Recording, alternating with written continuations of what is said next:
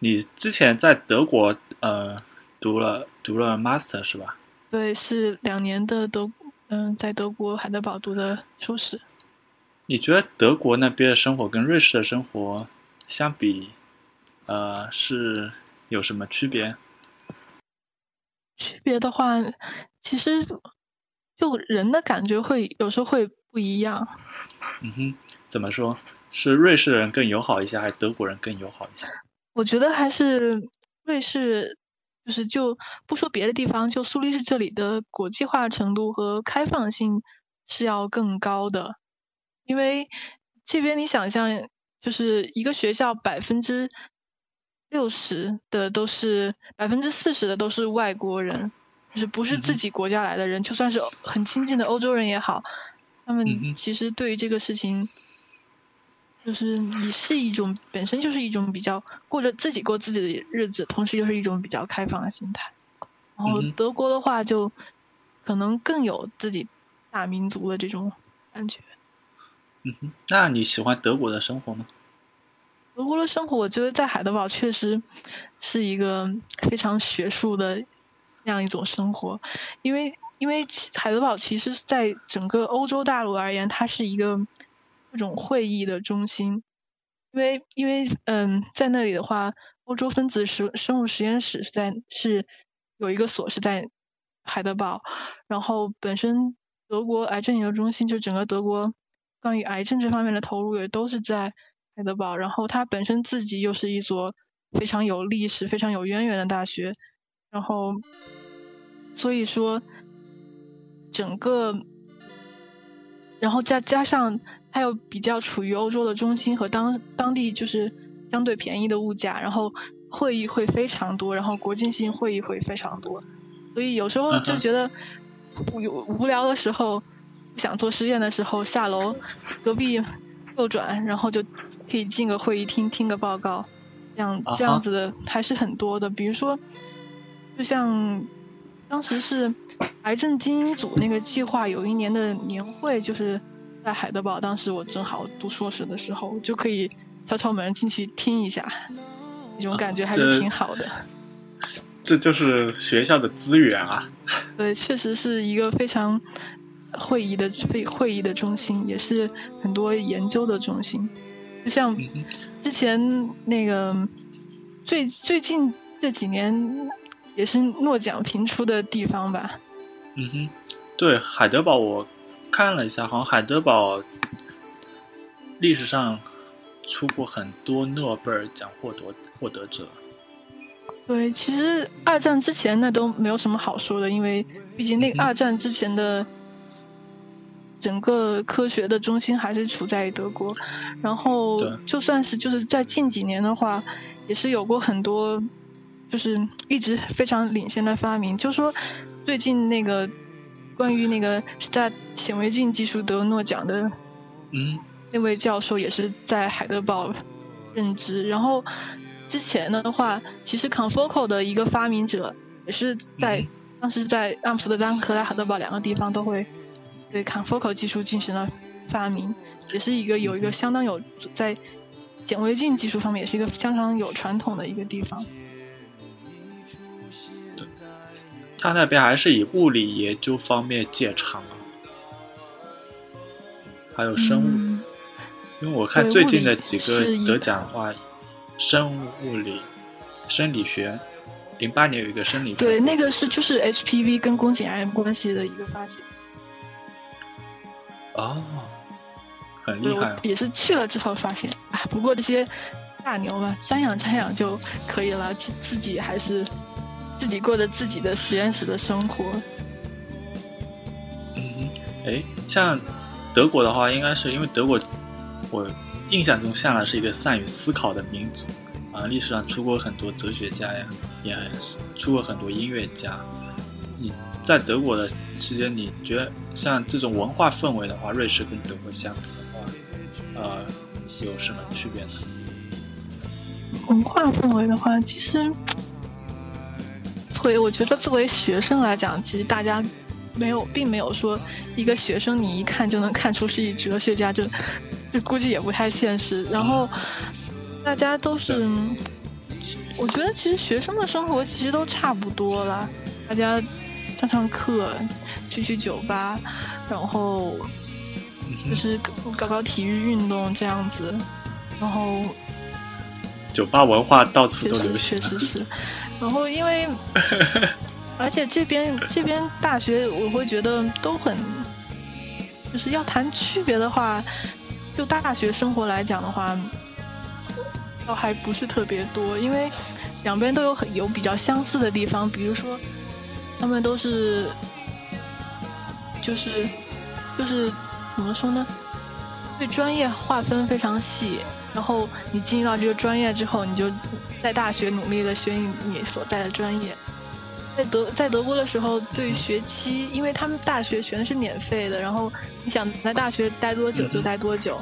你觉得本科按道理他们是三年完成。然后到四年五年再毕业的也不占少数，所以属于。我听说德国毕业还比较难。嗯，确实是比较难，但是也没有到说的那么恐怖的地步。倒是倒是因为，我觉得他们毕业没有压力，就不像中国说啊，我四年毕业，我四年之内要完成这这个事情那个事情，我要做这个做那个。人家说我毕业，我啊这么点内容，我。我我我本科读个本来三年，我读个五年也可以啊，因为他不收学费了，然后学生还有很多优待，然后又不着急找工作，然后就在那里想读多久读多久都可以的，嗯哼，所以还一个很很悠闲的一个环境，对于他，我觉我觉得对于他们来说，当然考试也会很苦逼，大家也会聚在一起。就是点灯熬夜，然后为考试去应付，这这也都会，也是学生的常态吧。嗯哼，可以理解。为了考试的话，我感觉到处都是一样。其实大家都是在考前那么一星期学了考，学了百分之九十的知识。嗯，有时候还要就是，可能平常作业会很多，然后要要完成。各种各种论文来，就是各种小的报告来完成自己的学分，所以每到一个要交作业的时候，倒不是最终考试的，每到要交一个作业的时候，大家就突然上来先紧张起来。所以各国考试都差不多，并没有觉得说国外就比国内开明多少多少。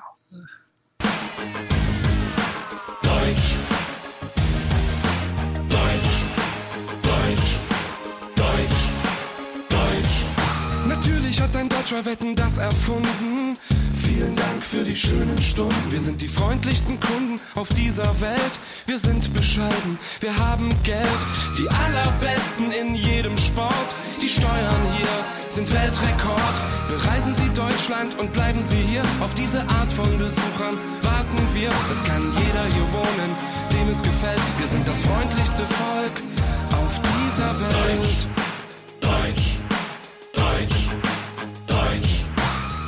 Nur eine Kleinigkeit ist hier verkehrt, und zwar, dass Schuhmacher keinen Mercedes fährt. Mercedes fährt. Das alles ist Deutschland, das alles sind wir. Es gibt es nirgendwo anders, nur hier, nur hier. Das alles ist Deutschland, das sind alles wir. Wir leben und wir sterben hier.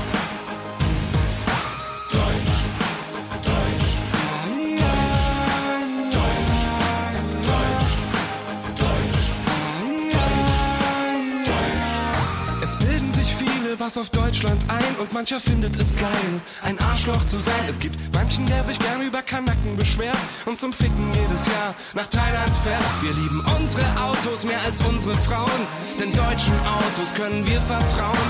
Gott hat die Erde nur einmal geküsst, genau an dieser Stelle, wo jetzt Deutschland ist. Wir sind überall die Besten, natürlich auch im Bett und zu Hunden und Katzen besonders nett. Mhm. 哎，那德国有什么让你不满意的地方吗？德国有什么让我不满意的地方？可能是对于这个系统有一点点的觉得不适应和和觉得奇怪吧。就是就是他们项目设置的非常的严格，就比如说你进到这个项目之后，然后你只能做这个项目规定的事情，不能做这个项目不允许的事情。像我所在，比如说，我想我我想到另外这个学校的另外一个老师那里去做毕业设计，然后那是那是不可以的。然后你必须在我们项目中的老师那里做毕业设计，可能也是去之前是没有了解到这么多，觉得说那我都都在一个学校，我想去哪里就去哪里就好。但其实上它是有，因为后来也了解到是不同项目是不同老师不同的资源建立的，然后他要保证自己项目的利益等等，有时候会觉得略不人性吧。确实是因为这个说。确实是觉得 很多时候出国的时候，对于要去的地方，他的那一套教学理念并不是特别的了解，只有去掉了之后才能感觉到。而且其实我觉得德国或者欧洲跟美国那边不太一样，可能美国我听说的是，嗯，本科的时候能够修的专业是比较，就是没有那么固定的专业是比较通识的。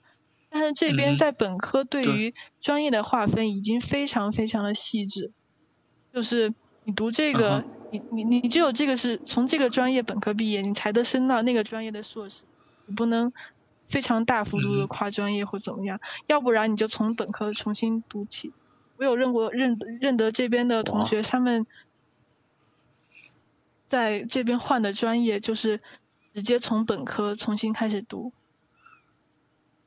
嗯哼，哇，好辛苦啊！对他们的对于职业的划分特别特别的早，就是在很早的时候就在高中的高中之前就就给你划分掉，你是要进到大学做研究的，还是说你进到专科学校进行日常就是专科教育的，在高中之前就已经分开了。然后进到大学这批人。在进大学的时候就已经划分成了不同的专业，说这批人学物理，这批人学生物，然后这边学人学化学、学工程什么的，然后，所以是一个分工很细致的一个教育系统，我是这样觉得。嗯哼，有好也有坏吧，好的话效率比较高，坏的话可能有些人做的并不是自己真正喜欢的事情。而且他们，他们如果说不学这个专业之后，或者说这个专业。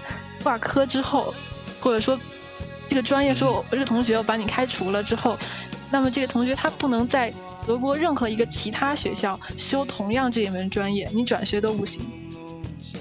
就是意思就是啊，好，得重新读，就是得得重新读其他的，已经得放弃这个专业了。就他们可能潜在认定你，你在我这里过得了过不了，那别的地方也过不了。意思就是说，我已经判定你不适合学这个东西了，你就得。另找他路去学。哎，我这一点我发现，同样是西方人，美国这边的思维跟德国思维真的相差太多了。对，因为美国这边说，你这次过不了，不见不代表你下次也过不了。你这次过不了，说不定有很多原因，就可能你身体不适啊，或者说你家里出了点事情啊。我们不能因为你这次过不了而否定你将来。可能的潜力。对，这边就是觉得，当然也有补考机会，大概是有除了就是一次一次不过，还有另外两次机会，就是这样一个状态。然后，但是整体而言的话，他们是分工很细致的。然后，对对。然后觉得的话，这边而且他们教育的是对大学的设置，可能我对瑞士教大学设置还不是特别了解。但是在德国的时候，我发现，我我我们学校就是海勒堡大学，也是德国的精英大学。当时他评了一批精英大学之一，大概不到十所吧，它是其中之一，而且是稳居前列的。然后我看到我们专业的同学，大部分都是从我们这个州来的，就是说大家好像还更喜喜欢就近上学，说千里迢迢从别的地方到我们这个州来上学的人。好像大部分都是欧洲其他国家的人，或者或者别的国家的人，就是他们。我有说有人就当时非常抨击这个精英大学这个概念，说我们每个人都有同样的权利进到同样好的大学，你凭什么把大学分出三六九等？然后有就是这算是他们一个比较传统上面的这样一个论调吧。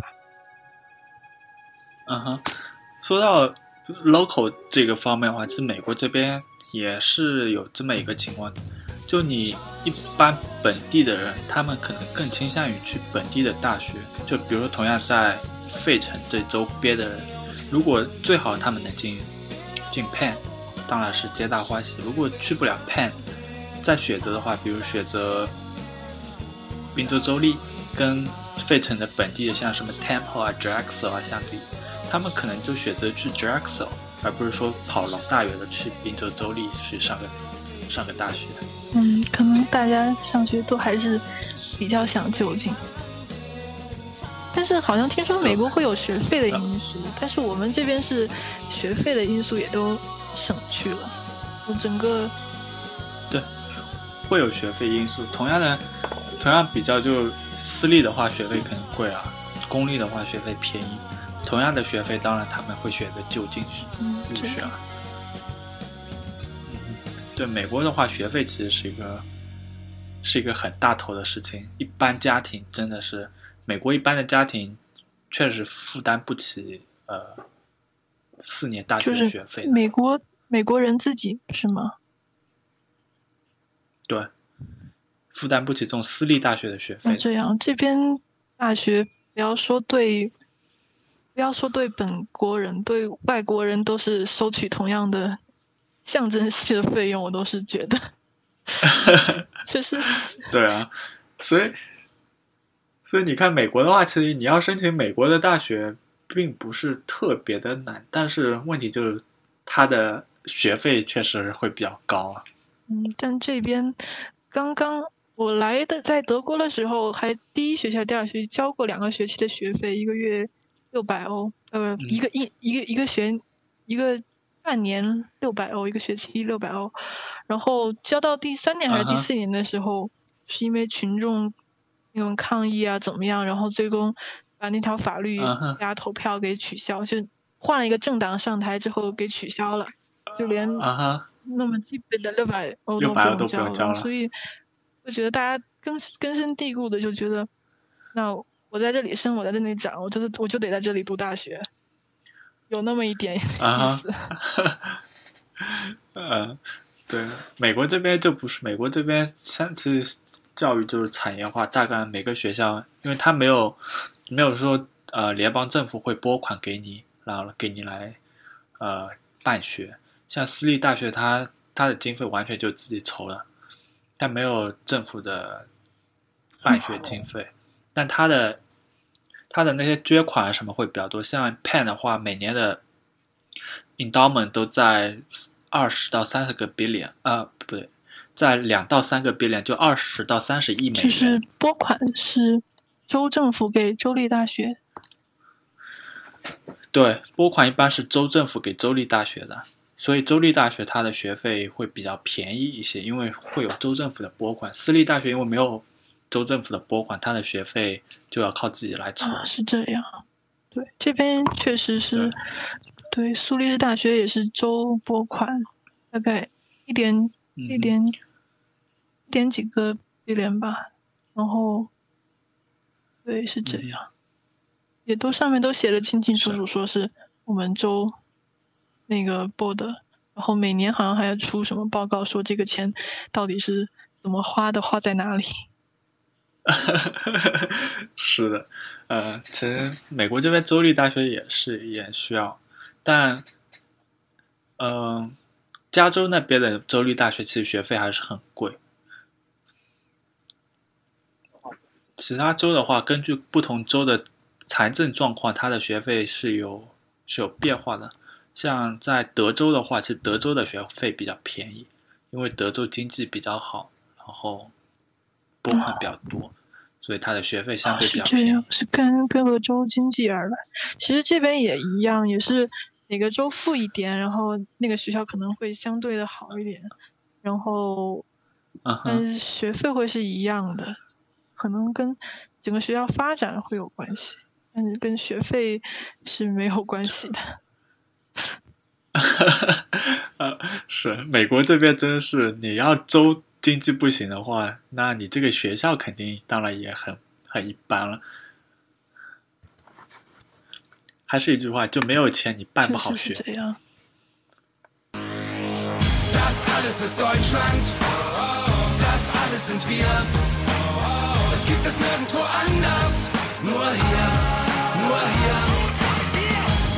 Alles ist Deutschland.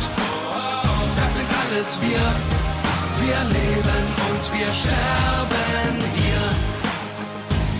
Wir sind besonders gut im Auf die Fresse hauen, auch im Feuer legen kann man uns vertrauen. Wir stehen auf Ordnung und Sauberkeit. Wir sind jederzeit für den Krieg bereit. Schönen Gruß an die Welt, seht das endlich ein. Wir können stolz auf Deutschland, Deutschland, Deutschland. Schwein, Schwein, Schwein,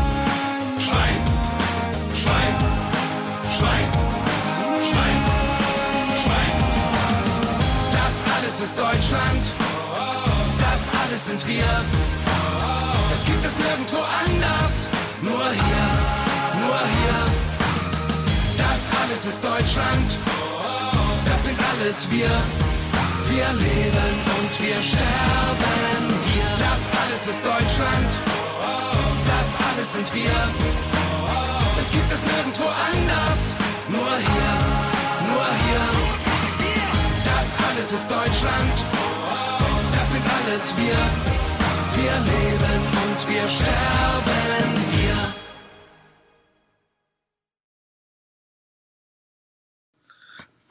是啊，对，像你在德国生活了两年，你最大的感触是什么呢？在德国生活两年的感触，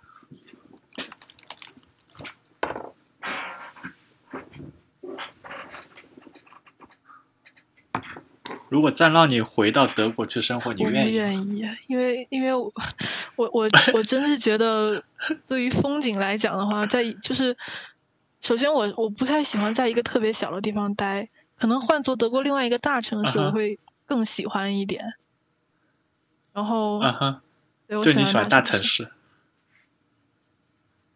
OK，是啊，因为其实像在国内，很多人觉得，哎，德国是一个很好很好的国家，特别是对德国有一种情结，无懈的崇尚德国。对，确实是会有。大家对于自己做不到的事情，对于自己不了解的事情，就比较愿意去用一个梦幻的眼神去看。那那其实、呃其实其实我觉得 很多人宣传德国非常的严谨，而且是非常神圣的那种严谨。那那其实的话，我会觉得他们只是有就是很有规矩，他们知道按照规矩应该怎样一步一步的来，他们并不是特别的思辨，说这个事情到底应该怎么做，他们会很有规矩的，不用嗯动脑筋的一步一步的走下去，就是我的感觉。所有事情都写进了章程和条例，那我我我永远都知道怎么做。OK，嗯，不是像大家想的那样说，哎，德国人特别有智慧，特别会善于去思考这个东西，然后所以就把整个逻辑就搞得非常的缜密什么的。嗯，他们会有很好的，我觉得会有很好的生活习惯、清洁习惯以及习惯吧，他们养嗯成了很好的一个习惯。但是如果说把这个习惯上升成了一个智慧的高度，我就觉得这是一个太过的事情了。嗯哼，呃，对，像其实美国这边的话，因为我刚到美国，我觉得哎，美国人办事怎么就那么死板？然后美国，我第一次有这样感觉，是因为一方面给我办事的其实很多都是黑大妈，然后黑大妈给你办事的时候速度慢不说，刚做完一个呃做一件事情，然后就跟旁边的人能够聊上聊天聊个五六分钟的，然后哎聊完天之后哎想起来手上这个事还在做，然后再回来给你做。当然他按照流程来，就一一步一步一步一步来，但总让我感觉就是他们做事很不认真。嗯，那那就是也确实有很多时候看人，就德国的人来讲，做事，嗯，让他们做事还真的就是一板一眼的认真去做那个事情。嗯哼，但是你也不能太指望他说超过这个规矩给你干一个事情。他们也是看是对什么吧。如果是他们为了赚钱的话，可能会有一些变通的方法。但是如果他们只是为了行政上面的东西的话，那就是只有按就按一点点按很死板的规矩来。我我记得当时我要我要我我因为离开德国要办一个证明，就是说我个人信用很没有证明呃没有问题的一个证明，然后他就必须要人一定要在德国的时候。才能去办，然后我人已经在德国了，然后他们对于不在德国的德国人是有一套方法来做的，但是我又没有那个德国的身份，我又不能按照这个东西来做，于是就很难办。然后我当时记得还是过年的时候，我连打了很多个电话，然后就是他们就突然一下就束手无策，不知道怎么做这个事情。其实你很灵活的开开一个。你就是开一个证明嘛，然后就你就可以了。可是他们却很难证明这样一个事情，因为当时的状况是，我要他们把那个证明寄到瑞士的一个地址，然后他要他，但是他却要证明说我在瑞士那个地址是我的，但是我人又不在瑞士，我怎么证明那个地址是我的？然后。瑞士这边，我要开这个地这个证明是为了说，是为了申请在瑞士的一个地址。我有了那个证明，我才能去找瑞士的一个住房。是两边陷入了一个死循环。然后啊哈，那后来怎么解决的？后来，后来我最终打电话说了很多遍，然后人家最终说，我们还是给你开一个例，毕竟这个机构不是一个国国家的行政机构。它是一个一个算是私立的公司，说每开具一份一份这个这个证明，他可以拿到一百多块钱的欧元吧，就是这样一个机构。那最后其实还是为了赚钱，还是会开这样一个口。啊哈，好，这这么来说的话，我不知道怎么去。呃，评价这个事情了，在中国的话，其实就像我们逻辑上觉得，其实这个事情很好办嘛。对，所以中国是你你你那个脑子脑子里理解了这个事情，你就去办就行了。然后在这边的话，对，你理解了这个事情，你还得对照他的程序说走一遍怎么样，也会，并不是一帆风顺的。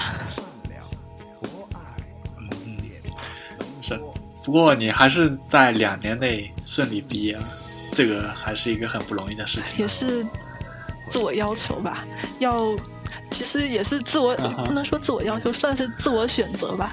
我想选择早一点毕业进入下面的学习，然后也同时也是可以选择说我晚一点毕业在那边，那多体验一下生活，然后多做一些其他的事情。因为因为在德国的话，你的学生身份是可以打工的，去社会上打工的，然后就是只是不能超过一定的限额，但是你可以打工的，然后你也可以是可以自己找活做，然后也可以学习其他的东西，所以也算是一种自我的选择吧。啊哈，那在德国那边，像学生去找工作容易吗？我觉得话，抛开。专业因素而言的话，其实我觉得找工作就政策上还是不错的。就是说，嗯，那政策的话，并没有说非不让，就说你一定要你是一个什么样的身份，我们才给你工作。这样这种这种东西是，就是好像我听说美国是一定要有个什么样的身份，人家才愿意雇你，是这个概念吗？美国这边的话是，就比如像我们 PhD 毕业，你要去 industry，一般就如果你没有啊绿卡的，没有绿卡，刚刚 PhD 毕业去 industry 是非常难的。那其实，在德国的话，倒并没有说一定要有一个什么身份你才能去找找工作，嗯都是就是按照能力来选人。然后，当然，我我记得好，我听说在英国的话，好像身份也是很重要，对于对找工是作。不同不同国家差别很大，然后特别是德国对对于像像各个国家都一样，对于学 computer science 学那些工程方面的人需求量一直很大。然后你可以不会英语，然后也什么都没有，然后你就可以直接升到工作，然后人家帮就是帮你申签证。就是我是在那边是先找到工作，然后拿着工作合同去申签证。哦，然后申签证的话，嗯其实嗯没有特别大的阻拦，而且是如果你是德国本地毕高校毕业的话，然后工作合同满了两年就可以拿长居。啊哈，那那这德国要人性化一点啊。美国这边是这样，美国这边它每年工作签证是有呃名额的，所以导致一个情况是，很多人即使找到工作了，他也不一定拿到工作签嗯，证。是这样。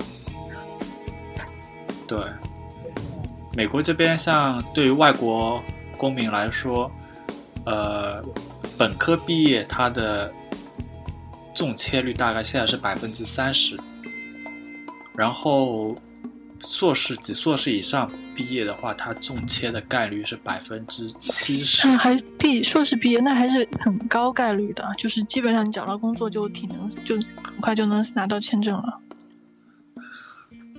呃，对，百分之七十的概率。嗯，是这样。不过一般就是看公司的话，就是你看你的合工作类型，你的合同是一个，嗯哼，特别是技术型的话，就会比较容易。啊、对，美国美美国这边是这样的，其实它有两道坎，一道坎就是说找到工作，嗯，这道坎呢，现在在美国你读书能找工作，基本上能够说顺利过了第一道坎的，就是两，主要是计算机方面的 computer science 方面，你应该没问题，一般你毕业之后都能够找到工作。然后第二道坎是你找到工作之后再去申请这个签证，申请 H1B 的签证，这个就靠运气了。你抽到了，好，你运气好；你抽不到，那你就没办嗯，法。是这样。那我那我觉得，像在像在德国啊，在荷兰，主要还是你说的第一道坎，就是能嗯找不到找到工作这个坎，过去了就会好。嗯，好，然后瑞士这边又是另外一种情况了，因为它确实不是一个移民国家，而且不仅是中国人想来，然后整个欧洲的人很多人也想来，所以，呃，嗯那那它确实是更政策上就会更倾向于欧盟的欧盟过来的人，所以找工作啊是。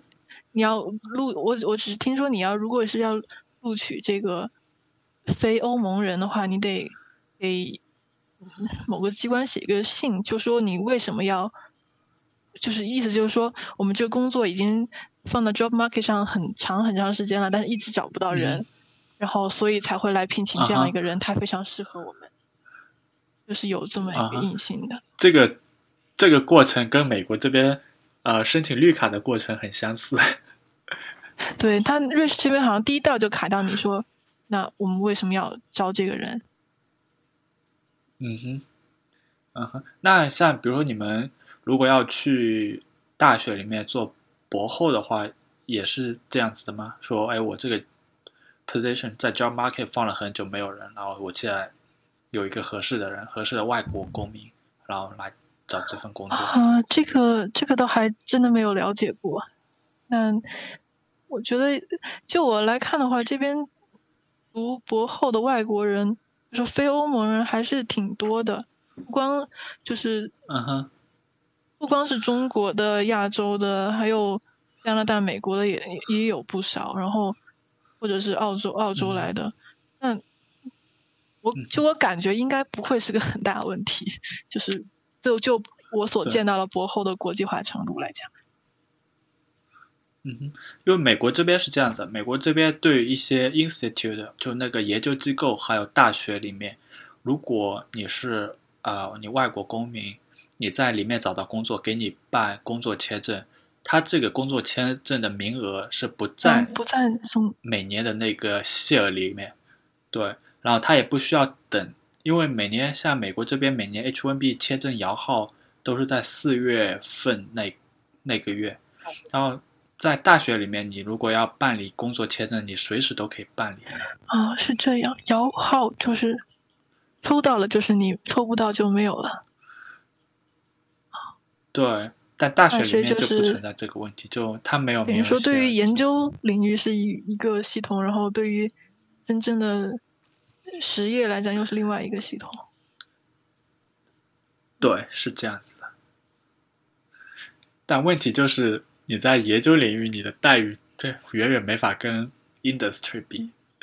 对，这这因为在欧洲也会有这个问题，就是，嗯，我记得是不知道什么时候通过一项法律，就说你在博后所干的年限不能超过多少年，因为因为我我记得以嗯前就是因为博后的待遇还是不错的，就好多人就永远干博后，嗯那我也因为在特别是在德国，我自己觉得贫富差距是很小的一个地方，然后有些人就嗯不光是就是就不就一直在做博后，他也觉得就这么生活，然后所以就我忘记是哪一年就出台了一一项法律说，那做博后的时间不能超过，就是你博博士毕业之后做的时间不能超过五年还是六六年，有这么一项规定出来，就是到了那个年年限之后，你不能因为还拿着工作你就不走了，你就不得不停止。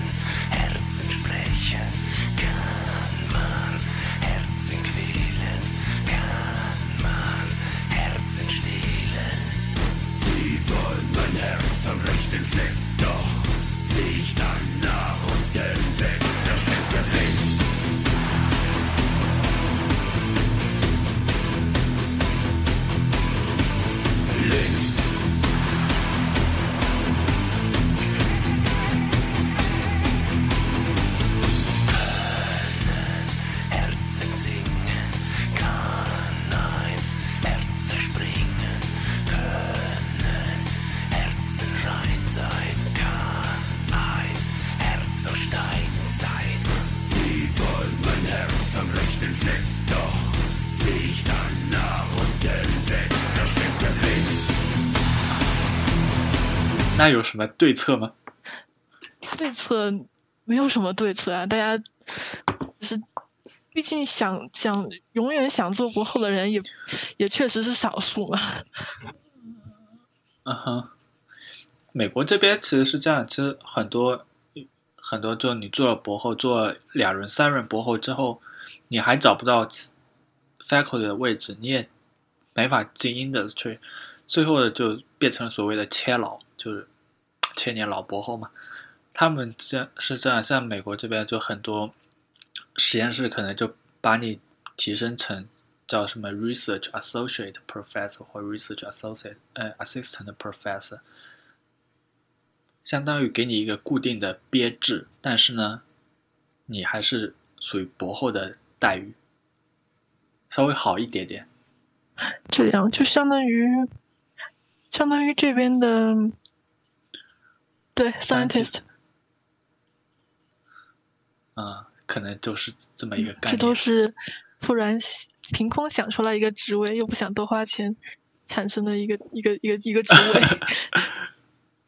呃，是是这样子，因为美国这边其实呃 job market 呃生物方面 job market 也很惨，然后其实不仅仅是生物了，基础科研都差不多像呃化学、呃材料方面，他们的 job market 都很惨。一般的话，呃，百一百个人毕业，最后能够走到 faculty 的职位的人大概不到二十个人，最后能进 industry 的不到四十个人，剩下的大概四十到五十个人，最后其实就如果你不转行的话，就是沦为千年博后了，切老。还是挺惨的。对，一把辛啊，酸泪。技术科研确实是这样。那这边也是嗯很多工程方面，关键是然后以及计算机方面是在哪都不愁，然后要对，关键是基础科研它创造，就从研究转化成成果方面，现在目前来说转化率太低，以至于你你没有产出的话，你不可能有很好的回报嘛。确实，所以当时我听到说，那个诺华在巴塞尔专门建了一个基础科研的一个研究所，是由诺华出钱的时候，我当时啊就有听到我我听到有这样一个所存在，我就觉得太神奇了。而且那边啊那边的，对那边的那边的老板也都是很不错的老板，然后当时就震惊了，说居然还有一个一个公司愿意这么样出钱建一个研究所。很无私。确实很无私。因为当时看到那个所的时候，完全不能联想到它是一个药厂建的，就是没有嗯没有，很多那种直接的药物研究的影子在里面。对，看来欧洲还是还是会有人愿意去做这种事情嘛。美国这边完全是被华尔街给把持着。啊，这也很难说那么简单下定论吧？可能，嗯，就我感觉，就德国，特别是德国的话，贫富差距非常小，然后嗯哼，所以说可能大家能够比较能够遵从自己的想法，去做自己认为有价值的事情。就像就像我在在那个在苏黎世大学，好像有时候还有能看到一些非常神奇的研究，比如说什么神学研究啊，不，然后生物领域也会有一些，比如说什么古生物呀、生物多样性研究啊，就是研究外来物种对我们这个地方有什么危害，然后嗯哼，最近还出了一篇什么一个真菌感染我们这里的两栖类，然后关于就这方面让人觉得没有很特别大实用价值的东西，没有直接实用价值的东西。嗯这方面美国这边研究也是有的，其实做生态学方面的研究也挺多，但是遇到一个问题就是他们的拿到经费的呃艰辛程度要比十年前要难很多很多。嗯，是，确实各地都是尽量想把东西转化到市场，那基础科研永远都是面临的这样一个问题。是的，嗯、对，现在因为现在这个社会嘛，没办法，只能你顺势而为，可能你就随波逐流；你逆势而为，说不定就被拍死在石头上你。有什么对策没有？你有什么对策啊没有？没有什么对策，我能有什么对天啊，我们我？们今天聊的太沉痛了。把你打击到了我是。怕把更多的听众打击到了。嗯，没有没有，我们之前聊过，都聊过这个问题，就避免不了这个问题，因为因为有时候我觉得很很就是有时候很幼稚，问你这里找工作怎么找？大家都是生物同一个行业，嗯美国的生物、中国的生物，然后以及以及那个欧洲的生物，它整个状态又能差多少？在全球化的状态下，然后嗯就就我所知的话，就可能就是对创业来讲的话，中国甚至是要好过瑞士很多很多，对于新兴新兴创业的支持要好很多。嗯，对，其实创业的话，其实美国的话不缺创业的创业的土壤，但是因为你也知道，美国这边做生物的人太多了，然后大家这么美国其实做生物的话，绝对是在全世界是遥遥领先的。所以如果你美国你要面对创业的话，面对的竞争者那是其他国家没法想象的。同样，你在美国的一些嗯创业的人，如果你到中国去创业的话，成功的概率要比在美国要大很多。嗯，我而且中国有，就是因为我我觉得中中国其实政府的支持力度是非常非常大。然后对，另外一方面，其实中国的就有些技术的话，确实中国还没能够达到这种技术。你如果在美国，你有这技术，你拿到中国去的话，暂时的话还是有还是有前景的。大概美国跟中国目前像在生物领域大概差了五到十年吧。欧洲的话我不知道，因为欧洲可能了解的不多，我总感觉欧洲是一个比较保守，然后好像大家生活都比较悠闲、悠哉悠闲的，大家都有自己的工作可以去做，没人会去想太多这样的问题。我觉得就是欧洲算一个特别稳定的社会，所以他不可能给给就是像国内的话那么希望自己自己的政府政府这么希望出成果，这么希望发展。这么希望新的项目出来，他没有，欧洲没有这样一种迫切的心情，于是就不会产生那些政策。对，美国这边的话，像传统的行业，你要创业成功，在美国也很难。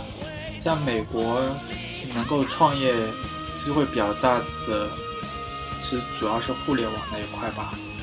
呃，另外一方面，生物那一块的话。也也有，因为生物很多药厂啊什么的，然后他缩减了自己的研发部门，这其实就间接的提供了一个创业的机会。因为你如果有自己的呃产品，如果你这个项目觉得可以，你把它进入到一期临床之后，其实你相当于你创业就成功了。如果你能够走到二期、三期的话，那起码就你的市值一下子就上去了。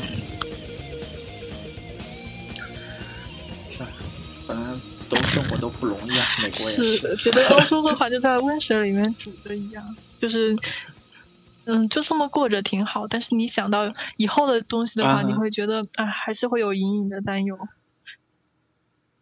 嗯，就是当你到目前就是，就你现阶段的生活，你当然觉得很很满足，觉得那有有这样的条件，你做这样的工作，然后并没有社会上那么大的压力，然后。觉得很好，但是这样的生活不可能十年、二十年都这样。你你再往想以后的日子，也会觉得 隐隐的担忧。嗯，这个是不是一方面是因为你们其实你们身边的那些嗯中国人啊什么不是特别多，所以觉得也还好。嗯，可能是吧，大家都是 就是 happy 的过了自己的小日子，然后。嗯，欧洲人也会，他们也会讨论这样的话题，也会讨论说，不不仅是我们中国人抱怨，那很多欧洲人也会抱怨说这条路没没办法走，一定要走往工业，也都会大家都会这样，都会有。对，因为你像比如在美国的话，呼呀呼呀的中国人嘛，然后你同一个行业里面，你在美国的话，你随便进一个学校做生物的。大概做生物的人数都是在大几百号人以上，所以你一聊，然后啊，一知道那个人做博后已经做了十年了，那个人做博后已经做了十五年了，那你突然会发现，我靠，这生活没法过。以后如果你下去的话，很大的可能也是走到那样的一个程度。是，其实我也不知道是哪里出问题。其实我自己还是觉得这是很值得做的一件事情。然后是很值得去投入的一件事情，有时候觉得觉得不太开心，也是因为因为自己的能力问题啊，或者怎么样，没有达到一个预在实验本身没有达到一个想要的结果。但是其实，那我我其实我也不知道问题出在哪里。嗯，是哎，反正如果你觉得你喜欢的话，就坚持下去吧。当你不喜欢的时候，再去想这个问题也不晚。啊，是这样的。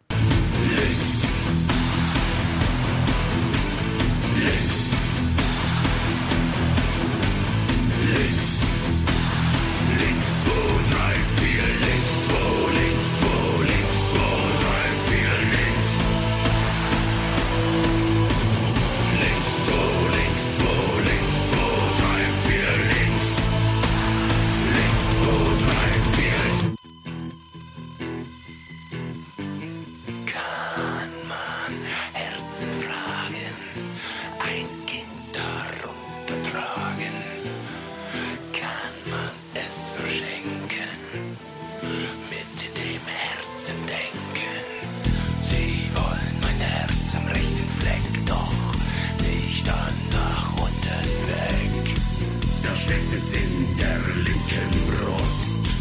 Der Neider